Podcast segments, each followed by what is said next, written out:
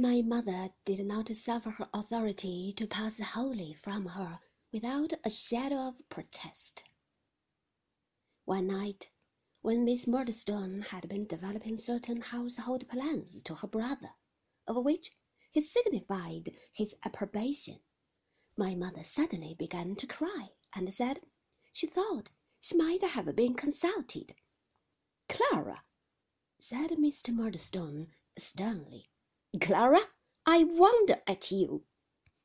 Oh, it's very well to see you wonder, Edward, cried my mother, and it's very well for you to talk about firmness, but you wouldn't like it yourself.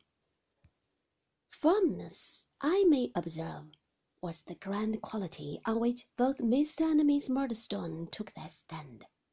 However, I might have expressed my comprehension of it at that time, if I had been called upon. I, nevertheless, did clearly comprehend in my own way that it was another name for tyranny, and for a certain gloomy, arrogant devil's humour that was in them both. The creed, as I should state it now, was this. Mr. Murdstone was firm Nobody in his world was to be so firm as Mr. Murdstone. Nobody else in his world was to be firm at all, for everybody was to be bent to his firmness. Miss Murdstone was an exception.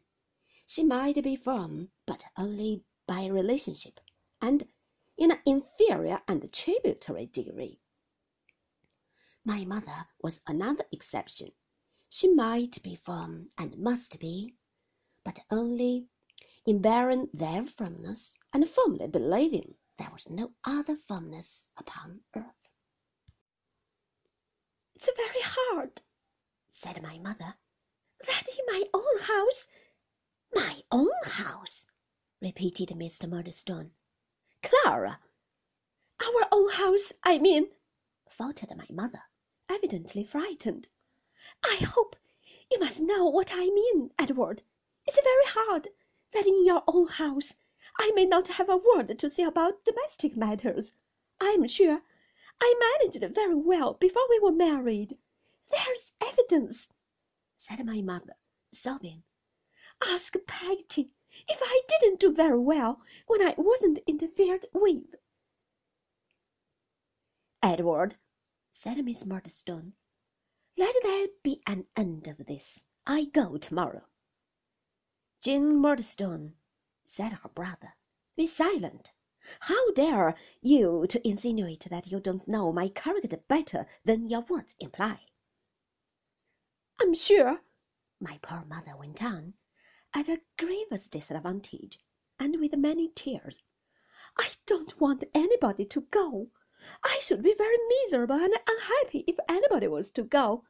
I don't ask much. I am not unreasonable. I only want to be consulted sometimes.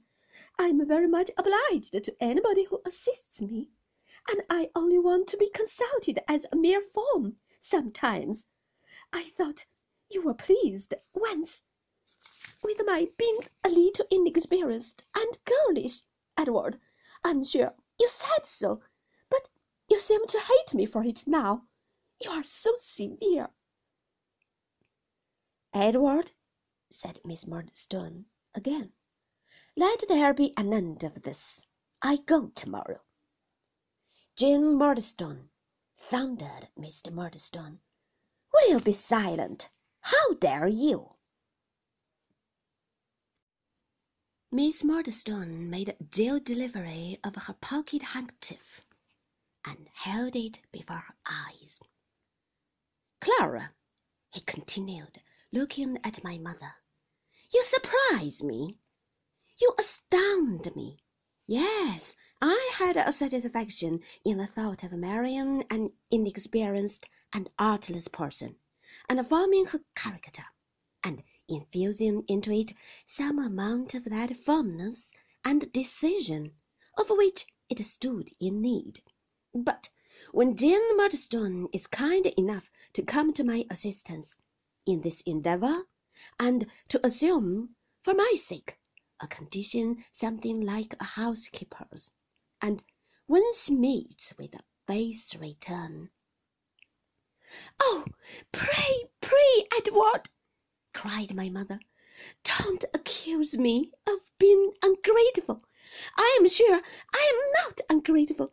No one ever said I was before. I have many faults, but not that. Oh, don't, my dear.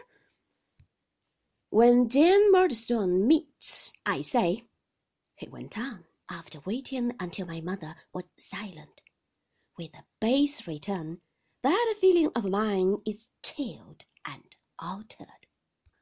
Don't, my love, say that, implored my mother very piteously. Oh, dear Edward.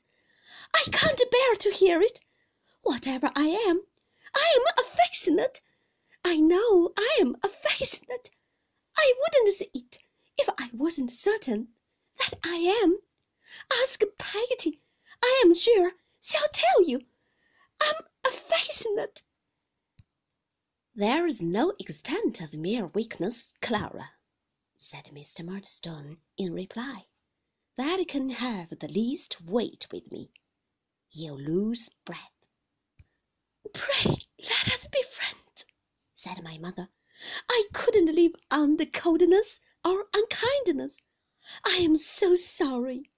I have a great many defects, I know, and it's very good of you, Edward with your strength of mind to endeavour to correct them for me. Jane, I don't object to anything.